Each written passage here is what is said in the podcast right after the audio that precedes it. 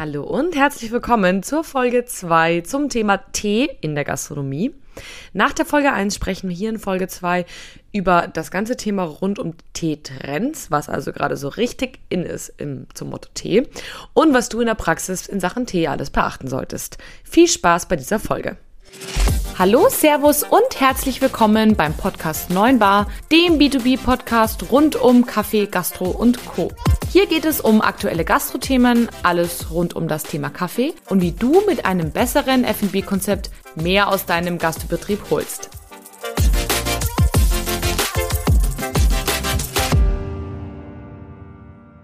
So, meine Lieben, und los geht's mit Teil 2 hier zum Thema Tee in der Gastronomie.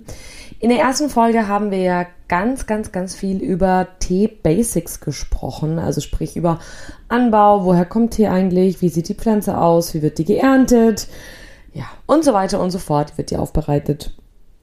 Und ähm, ja, das war ziemlich viel Hintergrundwissen über die Teepflanze an sich. Aber für die Gastronomie ist ja auch ganz häufig wichtig, ja, was ist eigentlich so trendy in Sachen Tee? Wie können wir eigentlich damit Geld verdienen? Und was muss man eigentlich so beachten in Sachen Tee? Einfach nur einen Beutel ins Wasser hängen. Das wäre auf jeden Fall zu einfach. Und ähm, ja, deswegen sprechen wir in Teil 2 der Folge über Themen, über diese, genau diese Dinge. Also eben Trends und was so wichtig ist im Alltag. Wenn du jetzt sagst, ähm, du hast die erste Folge verpasst, dann schau einfach nochmal auf die klassischen Podcast-Kanäle, wo du jetzt die Folge auch gefunden hast. Und ähm, du findest diese Folge quasi nicht letzten Freitag, sondern vorletzten Freitag. Da findest du sie im neuen Bar Podcast. Das müsste die letzte Folge sein. Dort findest du die Folge. Hör da einfach mal rein und genau, dann wirst du auf jeden Fall viel über das Thema Tee in der Basis erfahren. Falls du dich jetzt gerade fragst, du das erste Mal hier bist, wer bin eigentlich äh, ich? Also sprich, ich, Kathi. ich bin der Host hier in diesem Podcast und ähm, kümmere mich während meines ähm, Offline-Lebens, also sprich in meinem Real Life, eigentlich um das Thema Kaffeemaschinen. Aber dadurch, dass eben immer ja, ich viele Sachen gefragt werde, die gar nicht so wahnsinnig viel mit meinem Kaffeemaschinenjob zu tun haben, sondern den nur so ein bisschen tangieren, habe ich diesen Podcast gegründet und möchte damit, ja, sag mal, Menschen aus der Gastronomie helfen, ihr Food and Beverage Leben leichter und besser zu machen. Und als Tee natürlich auch ein spannendes Thema und ich finde auch so ein bisschen ein vernachlässigtes Thema. Warum das allerdings nicht so wirklich gerechtfertigt ist, erfährst du in der ersten Folge, also hör da unbedingt mal rein. Und ja, jetzt würde ich gleich sagen, steigen wir ein mit, ähm, was zieht eigentlich gerade in Sachen Tee? Und ähm, ja, ein großer Teetrend, denkt man sich vielleicht auch erstmal ein bisschen langweilig, ist das Thema Biotee. Und zwar mit 16% doppelt so hoch wie alle anderen Lebensmittel. Also Tee wird deutlich mehr in Bio-Qualität konsumiert als alles andere, was ich ehrlich gesagt nicht so richtig verstehe, denn Bio-Gemüse finde ich mindestens genauso wichtig wie Bio-Tee. Wisst ihr, wie ich meine? Also, warum das so ist, kann ich euch tatsächlich nicht erklären, aber es kann für euch durchaus Sinn machen, Bio-Tee mit ins Sortiment aufzunehmen oder mit umzusteigen. Dann allgemein ziehen Kräuter- und Früchtetees deutlich mehr als schwarzer Tee oder grüner Tee. Und zwar machen die zwei Drittel vom kompletten Teeabsatz aus. Es sollte also, es wäre also sinnvoll, wenn ihr neben, sag ich mal, ein, zwei ähm, Schwarzteesorten, vielleicht auch schon eine, Asam oder äh, Earl Grey. Ähm, wenn ihr einfach da auf jeden Fall nochmal eine Bio-Früchtetee ähm, und Kräuterteesammlung habt, also das sollte mehr ausmachen als Schwarz- und Grüntee bei euch in der Karte. Was total abnimmt, sind die sogenannten Monoteesorten, also sprich der klassische Pfefferminz, der klassische Kamillentee. Es geht immer mehr in Richtung aromatisierte Sorten, also ich sag jetzt mal Himbeersahnetraum, Winterpunsch und diese Geschichten. Also die kreativen Sorten sozusagen, die ziehen auf jeden Fall viel, viel mehr. Dann, interessanterweise hat der Räubusch-Tee sein äh, Welcome Back gefeiert, so glaube ich, kann man sagen. Während der Corona-Zeit ist er ein bisschen abgestürzt. Ich weiß nicht, ob das daran lag, dass man mehr auf, ähm, sag ich mal, so Pfefferminz und Kamillentee und so eher gesündere Sorten gesetzt hat, weil man das Bedürfnis hatte, was für seine Gesundheit zu tun. Ich weiß es nicht. Aber der Roybush ist auf jeden Fall back und zwar äh, 2022 hat der knallhartes Plus von 28% hingelegt, was ziemlich stark ist. Ähm, und wer sich denkt, hey, was ist denn eigentlich äh, Räubusch? Das ist ein, eine, das ist eigentlich, eigentlich gar kein Tee, wenn man ganz ehrlich ist, sondern das kommt ähm, von einer Pflanze und zwar vom Rotbuschbaum, glaube ich, heißt der. also er heißt natürlich nicht Rotbuschbaum, aber es ist eine Art Strauch sozusagen. Und von dem, also der kommt, dieser Strauch kommt aus ähm, Südafrika. Und diese Rinde von diesem, von den Zweigen, die ist oft rötlich. Und ähm, deswegen auch dieses Räubusch sozusagen. Genau, und tatsächlich gehört es zu den sogenannten äh, Hülsenfrüchtlern. ist also gar nicht wirklich ein Tee. Allerdings, das Tolle beim äh, Räubuschtee ist, dass der sehr bekömmlich ist. Der ist nämlich koffeinfrei. damit ähm, könnte das auch spannend für euch sein, wenn ihr sagt, ihr habt Leute, die koffeinfrei ähm, konsumieren wollen. Den könnt ihr tatsächlich auch einen äh, Räubuschtee vorschlagen. Und ähm, soll angeblich sehr, sehr äh, reich an Mineralstoffen sein und äh, sehr entspannend sein. Allerdings gibt es nicht so wahnsinnig viele Studien dazu, deswegen würde ich da tatsächlich jetzt gar nicht groß drauf eingehen. Aber weil er eben kein Koffein hat, kann man, glaube ich, ganz gut sagen, Menschen, die nicht schlafen können, können da vielleicht, ja, ganz gut äh, damit laufen. Genau. Der ist auf jeden Fall wieder äh, back on track. Also da könnt ihr euch überlegen, ob ihr den Sortiment aufnehmt, wenn ihr ihn nicht eh schon habt. Den gibt es tatsächlich auch ganz häufig klassisch ähm, aromatisiert mit Vanille- oder Karamellgeschmack. Karamell finde ich persönlich ganz, ganz lecker. Dann ähm, kommt der Kombucha immer stärker. Also Kombucha ist ja ein fermentiertes Teegetränk sozusagen, was sehr, sehr gut für die Darmgesundheit ist. Das gibt es auch in inzwischen diversen Varianten, kann man auch selber züchten mit dem sogenannten Kombucha-Pilz. Damit könntet ihr euch gerne mal beschäftigen, wenn eure Zielgruppe sehr so health- und gesundheitsaffin ist. Also wenn ihr sozusagen ein Saftladen seid oder ein Frühstückscafé ähm, mit so einem Fokus, da könnte das ganz spannend sein. Genau, dann die Klassiker ähm, Pfefferminz, Ingwer, Kamille sind wieder stark ganz oben auf der Liste. Also die vertreibt man relativ schlecht. Wenn man sagt, Mensch, das möchte ich jetzt irgendwie ein bisschen cooler gestalten, dann könnt ihr euch überlegen, ob ihr auf spezielle Pfefferminzsorten geht, also auf eine Nana-Minze oder eine ähm, Zitronenmelisse, also wenn ihr da so ein bisschen spielen wollt und das Ganze mit frischen Kräutern machen, statt eben mit getrockneten. Bei Ingwer, klar, das ist der Klassiker, kann man immer frischen Ingwer machen. Und äh, bei Kamille könnte man die ganzen Blüten nehmen, das sieht auch noch hübsch aus. Ähm, also das ist so, ein, so eine Sache, die man auf keinen Fall vernachlässigen darf. Was weiterhin stark bleibt, ist äh, genauso wie diese Top 3 Matcha, ähm, Sencha und Mate, also die ähm, klassischen Grüntee-Geschichten. Auch die sollte man nicht vernachlässigen. Und was ähm, ein, ein großer Renner komischerweise jetzt wird, ist Früchtetee selber zu machen. also sprich, man kauft nicht den Früchtetee, sondern man mischt sich selber die Fruchtsorten, die man gerne servieren möchte. Und das ist gar nicht so wahnsinnig schwierig, denn wer die erste Folge gehört hat, weiß, dass man so gut wie fast jedes Obst nehmen kann. Hauptsache es trocknet gut. Äh, man kann das kandieren, also sprich mit Zucker äh, überziehen oder karamellisieren und dann eben mit verschiedenen Kräutersorten als eigene Früchteteemischung ansetzen. Das fände ich ganz spannend und da schaue ich, dass ich für euch auf jeden Fall noch ein Rezept bekomme und äh, auf Social Media poste. Allgemein, das Thema Social Media ist vielleicht ganz spannend hier. Ich habe eine relativ aufwendige Social Media Präsenz auf ähm, Facebook und auf Instagram. Also folgt mir unter 9-bar-podcast. Denn dort gibt es zu den jeweiligen Folgen auch normalerweise immer innerhalb von zwei Wochen jede Menge Content nochmal. Also zum Thema Tee zum Beispiel gibt es die nächsten zwei, drei Wochen nochmal jede Menge Content. Und auch Sachen, die ich hier im Podcast nicht erzähle. Also da gibt es weiterführende Informationen also wenn euch das Thema interessiert, folgt mir auf jeden Fall dort. Da werdet ihr ganz, ganz viel Informationen nochmal zusätzlich bekommen. Genau, apropos zusätzliche Informationen, was kommt noch alles? Also was ist gerade so richtig groß im Kommen?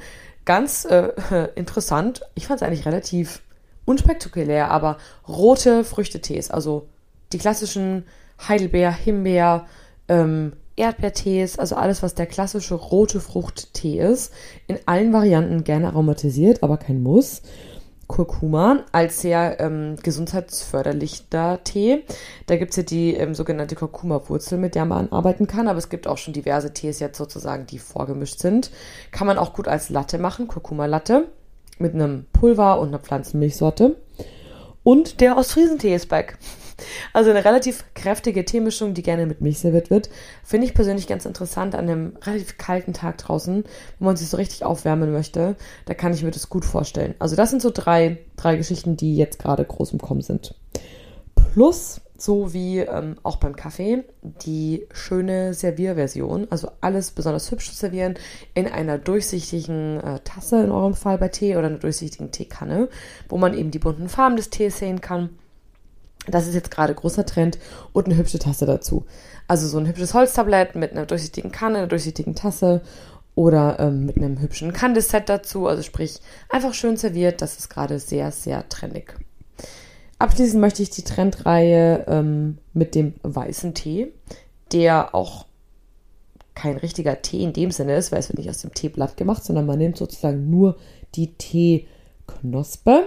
Und davon gibt es gar nicht so wahnsinnig viele. Das Ganze wird von Hand verlesen und nur anfermentiert, also nicht wie also da am besten nochmal die erste Folge hören, nicht wie bei den anderen Blättern durchfermentiert. Und da muss man extrem aufpassen dabei, sonst verfärbt er sich ganz schnell und ist dann eben nicht mehr weiß und damit ähm, ja, verliert er sozusagen sein Qualitätsmerkmal. Und ähm, ja, der ist ein ganz, ganz sanft, sanft im Geschmack, sehr, sehr mild. Und weißer Tee ist sehr stark im Kommen. Also wenn ihr den nicht auf der Karte habt und, sag ich mal, eher so ein bisschen im High-End-Bereich unterwegs seid, egal ob ihr ein Kaffeehaus seid oder ein Frühstückscafé wenn ihr da aufstocken wollt, sozusagen, könnte der weiße Tee spannend für euch sein. So, das waren jetzt tatsächlich mal auf den Schlag, ich habe mal kurz nachzählen müssen, 10 Teetrends. Ich bin mir sicher, da ist für jeden was in der Umsetzung dabei. So, nachdem wir jetzt über die Trends gesprochen haben, möchte ich auch gerne mit euch noch ein paar Minuten über euren Alltag in der Gastronomie rund um das Thema Tee sprechen. Und wer sich jetzt denkt, was für ein Alltag? Damit meine ich, wie geht man mit dem Produkt Tee richtig um? damit es nachher auch wirklich dann gut schmeckt. Weil nichts ist schlimmer, als wenn man einen hochwertigen Tee auf der Karte hat und den dann falsch zubereitet. Ähm, da entlarvt euch einfach jeder als Anfänger und das ist super, super schade. Genau. Also kommen wir zuerst mal zur Lagerung.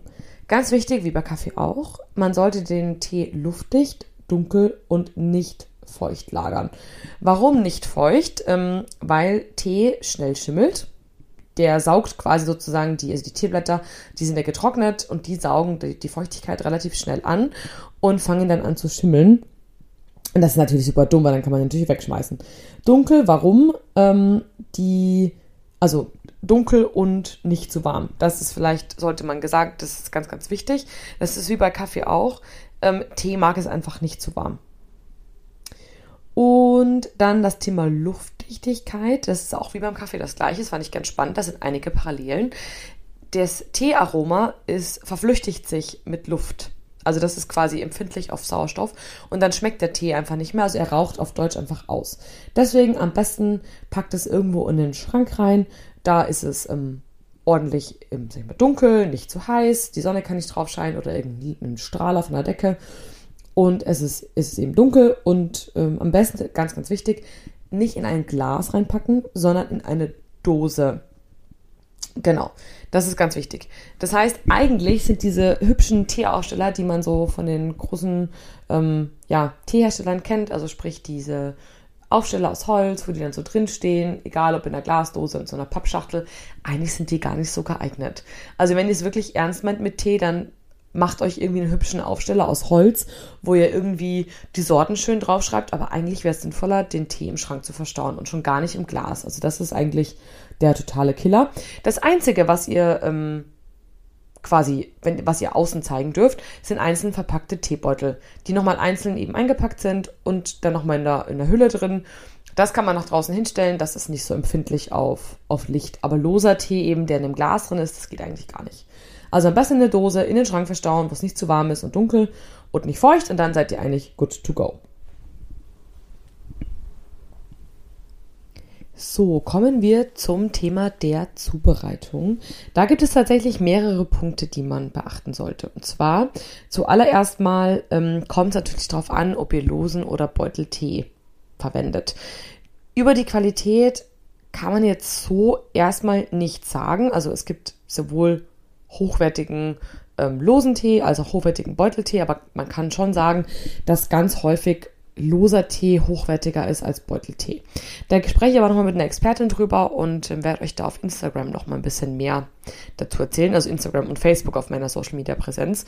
Ähm, die werde ich nämlich nochmal interviewen nach diesem Tee, äh, dieser Teefolge sozusagen und die besten äh, Tipps und Tricks in der Praxis für euch nochmal zusammenstellen und dort eben auf Instagram posten. Also wenn du das wissen möchtest, wie sich genau da die Qualität unterscheidet, dann schau auf jeden Fall in Social Media vorbei. Grundsätzlich, wie gesagt, habe ich nachgelesen oder recherchiert, dass häufig die losen Tees nochmal etwas hochwertiger sind und in den Teebeuteln der Tee einfach ähm, da fällt es halt nicht so auf, sozusagen, ob da hochqualitativer Tee drin ist oder nicht. Der wird klein gehäckselt und genau, verschwindet dann sozusagen in einem Beutel. Also man kann es nicht wirklich nachvollziehen. Aber es gibt eben auch, wie gesagt, Pyramidenbeutel mit sehr hochwertigen Tee drin. Aber es ist grundsätzlich mal eher schlechter nachzuvollziehen. Was beim losen Tee wichtig ist, dass der genügend Platz hat. Also quetscht den am besten nicht in so ein Tee-Ei rein, so der Klassiker, ne? Also äh, man barzelt das in so ein kleines Ei rein und hängt das dann in die Tasse, sondern gebt dem Tee Platz zum Atmen. Also man sollte ein Teesieb verwenden, wo ähm, man dann eben den Tee den losen Tee reinlöffelt, der dann ins Wasser reingehängt wird und der Tee wirklich Platz hat, einfach zu schwimmen und sich zu entfalten. Alternativ, noch besser wäre es eigentlich, wenn man ähm, den Tee quasi in einem Behälter kocht, also das heißt kocht, ziehen lässt, wo der komplett frei schwimmen kann und ihn dann absiebt. Das ist nur häufig in der Gastronomie einfach schwierig zu bewerkstelligen. Genau, beim Teebeutel ist es nicht ganz so kompliziert, da empfehle ich euch aber den Teebeutel nicht für den Gast ins Wasser zu hängen, sondern gebt dem Gast den Teebeutel, ähm, also macht Wasser in das Glas, packt obendrauf den Untersetzer, also den Unterteller sozusagen, und packt auf den Unterteller den Teebeutel. A hat es hygienische Gründe, dass ihr den Teebeutel nicht anfasst und B hängt es auch davon ab, wie der Gast seinen Tee trinken möchte, wie lang oder wie kurz er ihn ziehen lassen möchte. Beziehungsweise ist es schwierig nachzuvollziehen, wie lang der Tee schon drin ist, weil ihr vermutlich nicht auf die Uhr schaut, wenn ihr den Teebeutel da reinhängt. Und dann kann man eigentlich nicht mehr richtig gewährleisten, dass der Tee die richtige Ziehzeit hat. Also sie wird dem Gast den Tee am besten ohne den Teebeutel drin und sagt ihm dazu, wie lange der Tee ziehen darf, falls es nicht eh hinten drauf steht. Genau. Schön finde ich übrigens, wenn man ihnen dazu eine Eieruhr reicht, ähm, damit die, der Gast dann mitstoppen kann. Ähm, da gibt's auch ganz hübsche, die man so mit einem Saugnapf an die Teetasse dran machen kann. Das ist eigentlich ganz süß. Und ähm, dann könntet ihr natürlich theoretisch den Teebeutel auch schon reinhängen, vorausgesetzt eben, ihr fasst den nicht am Beutel an. Genau. Kommen wir zur Dosierung. Ähm, ich habe gesehen, dass bei einem sehr namhaften Hersteller hier in Süddeutschland ein, der verkauft bunten Tee in großen durchsichtigen Gläsern, hängt ein Dosierlöffel außen immer am Tablett mit dran. Was dazu impliziert, dass man einfach mit einem Löffel alles dosieren kann. Und das kann man so pauschal einfach nicht sagen. Denn ein Löffel würde ja bedeuten, dass das Volumen des Tees immer gleich ist. Und das ist natürlich völliger Schmarrn. Denn wenn ich sage ich mal, Teeblätter habe, also Grüntee, der reiner grüner Tee ist oder reiner schwarzer Tee, dann wiegt der ja viel weniger als Früchtetee, der getrocknete Beeren zum Beispiel oder kantierte Äpfel mit drin hat. Das heißt, wenn ich jetzt einen Löffel pauschal nehmen würde, wäre der grüne Tee auf jeden Fall stärker dosiert als der Früchtetee, weil auf so einen Löffel Früchtetee passt ja fast nichts drauf. Wisst ihr, wie ich meine? Also da unbedingt bei eurem Hersteller nachfragen und ausloten, wie viel Gramm ihr nehmen sollt oder wie viele ihr Löffel ihr nehmen sollt oder ob es verschiedene Löffel gibt für verschiedene Tees. Das ist ganz, ganz, ganz wichtig, denn das kann man so pauschal eben nicht sagen. Genau. Also da mit dem Hersteller sprechen, das hilft auf jeden Fall. Beim Beutel ist es etwas einfacher. Ähm, da ist normalerweise ein Beutel für 250 Milliliter Tee geeignet. Achtung, viele der Teegläser sind deutlich größer. In dem Fall bräuchtet ihr dann mehr Teebeutel. Schaut also da auf jeden Fall mal nach, was euer Hersteller so ähm, ja, empfiehlt. Kommen wir zum nächsten Thema, äh, Teetemperatur. Einer der riesen Fehler, die ich da draußen in der Gastro sehe, ist einfach mal pauschal das Kaffeemaschinenwasser zu nehmen. Es gibt Kaffeemaschinen, wo das funktioniert. Wir haben zum Beispiel von ähm, Rocket und Rantillo jeweils zwei Maschinen, wo wir sowohl die Teewassertemperatur als auch die Teewassermenge individuell einstellen können und das Ganze auf zwei verschiedenen Tasten, sodass man eben einmal eine heiße und nicht so heiße Temperatur hat und eine verschiedene Dosierung. Denn es ist tatsächlich so, dass einfach manche Tees das nicht vertragen, so heiß zubereitet zu werden. Ja, so ähm, grüner Tee zum Beispiel darf nicht so heiß zubereitet werden wie schwarzer Tee, ansonsten schmeckt er einfach total bitter. Und ähm, ich kann euch hier nur mal den Tipp geben, ähm, schaut doch einfach mal mit einem Thermometer, das könnt ihr auch einfach bestellen. Gibt so Milchschaumthermometer tatsächlich auch, da kann man das gut rausfinden. Ähm, da kann man tatsächlich sehen, wie heiß ist denn eigentlich das Wasser. Ansonsten gibt es auch spezielle Teewasserkocher, wo man die Temperaturen einstellen kann. Aber es gibt auch so ein paar ähm, Tipps sozusagen. Ähm, wenn man jetzt einen normalen Wasserkocher hat, ähm, dann kann man den Deckel geöffnet lassen und dann kann man schauen, okay, nach dem Aufkochen, ähm, nach 30 Sekunden nach dem Aufkochen hat der Tee normalerweise so ähm, 95 Grad, wenn ihr ihn 5 Minuten stehen lasst, 90 Grad, 10 Minuten stehen lasst, 80 Grad und 20 Minuten 70 Grad. Wobei ich das persönlich für die Gastronomie einfach unpraktisch finde. Deswegen macht es durchaus Sinn, ähm, meiner Meinung nach mit einem Thermometer zu arbeiten oder eben mit einer Maschine, wo man das einstellen kann oder mit einem Wasserkocher, wo man die Temperaturen ganz genau definieren kann. Genau. Ähm, was wollte ich jetzt sagen? Genau. Was ist jetzt an den Temperaturen richtig? Grüner Tee sollte so 70 bis 80 Grad haben und schwarzer Tee 90 bis 100 Grad. Weißer Tee ist ein bisschen empfindlicher, der mag am liebsten nur 75 Grad, währenddessen Früchte- und Kräutertee, und das ist ja Gott sei Dank der, die Mehrheit sozusagen der Bestellungen, sind super unempfindlich, die nehmen auch kochend heißes Wasser, denen ist das relativ wurscht. Gut, kommen wir zu den Ziehzeiten. Die sind nämlich tatsächlich je nach Teesorte doch relativ unterschiedlich und die sollten unbedingt beachtet werden, damit es eben nicht zu bitter oder zu kräftig oder zu dünn wird. Schwarzer Tee ist so bei circa drei bis ungefähr vier Minuten, also maximal. Bei grünen Tee muss man ein bisschen mehr aufpassen. Grüner Tee mag nämlich in der Regel nur zwei Minuten. Allerdings bei grünen Tee sollte man vor allem auf die Packungsbeilage schauen, denn da gibt es tatsächlich erhebliche Unterschiede teilweise. Und wenn, dann geben das die Hersteller an, aber mit zwei Minuten ist man gar nicht so schlecht mit dabei. Das Schöne ist bei Grüntee, den kann man tatsächlich sogar auch mehrfach an, aufgießen und das ähm, bieten dann nur die ehrlichen Kenner an. Also wenn ihr sagt, hey, wir wollen unser Frühstücksgeschäft, unser Kaffee- und Kuchengeschäft echt da ein bisschen mehr pushen, wir wollen besser werden, was in Sachen Tee ist, dann bietet einfach den äh, Grüntee Trinkern, wenn ihr hochwertigen Grüntee anbietet, nochmal einen zweiten oder einen dritten Aufguss ähm, an. Ähm, wichtig ist, bei den Folgeaufgüssen sollte man etwas die Temperatur erhöhen und die Ziehdauer etwas verkürzen. Und man sollte den zweiten und den dritten Aufguss relativ zügig nach dem ersten Aufguss anbieten, weil ansonsten die Teeblätter, die sozusagen noch drin sind, einfach austrocknen. Genau. Ich gebe da aber auch noch mal auf Social Media mehr Tipps dazu, also da einfach noch mal reinschauen. Da werdet ihr auf jeden Fall noch mal jede Menge dazu erfahren. Genau. Weißer Tee, ähm, bei dem ist es ein bisschen anders. Ähm, den kann man bis zu fünf Minuten ziehen lassen. Ähm, Allerdings auch hier ein bisschen Achtung drauf geben. Manche Tees mögen das nur zwei bis drei Minuten, aber bis zu fünf Minuten funktioniert's, weil er eben relativ kühl mit 75 Grad sozusagen nur ähm, gebrüht wird. Bei Kräutertee sieht das Ganze schon deutlich anders aus. Der möchte nämlich ganz gerne bis zu 15 Minuten ziehen. Also ich sag mal, fünf bis zehn Minuten ist das Minimum. Und ähm, um da eben ordentlichen Geschmack rauszukriegen und das trotz der hohen Ziehzeit, das finde ich persönlich ganz, ganz spannend.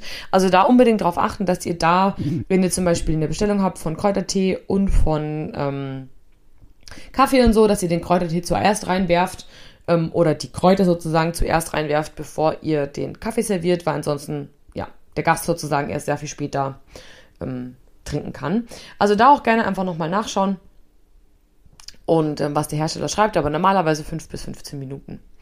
Wenn ihr ähm, einen kalten Auszug macht, also sprich Kräutertee kalt brüht, was sehr, sehr erfrischend ist im Sommer mit zum Beispiel Zitronensaft und Eiswürfeln, dann sollte man die 8 bis 10 Stunden in den Kühlschrank ins kalte Wasser legen. Genau. Ähm, bei Kräutertee sollte man auch darauf achten, dass die Kräuter aus Bioqualität sind, weil die eben sehr, sehr lange mit Wasser in Kontakt sind und damit eben sich sehr viele Schadstoffe rauslösen können. Bei Früchtetee ähm, kann man es auch bis zu 15 Minuten ziehen lassen. Allerdings sollte man darauf acht geben, je nachdem, welche Fruchtteesorte drin ist. Zum Beispiel Kirschen habe ich festgestellt. Ähm, wenn sehr viele Kirschen drin sind, dann wird das Ganze schnell relativ herb und intensiv. Also da auf jeden Fall aufpassen, dass man nicht überdosiert und ihn zu lange ziehen lässt. Genau. Also man kann so ganz gerne so einen säuerlichen, herben Geschmack herbeirufen und das ähm, ja, ist nicht ganz optimal. Wenn man jetzt sehr viel ähm, gemischte Sorten hat, also Früchte und Kräuter, muss man sich so ein bisschen durchprobieren oder eben halt im Worst Case einfach mal nachlesen, was der Hersteller denn so zu melden hat. So, ich hoffe, ihr konntet jetzt in dieser und der letzten Folge viel über das Thema Tee mitnehmen.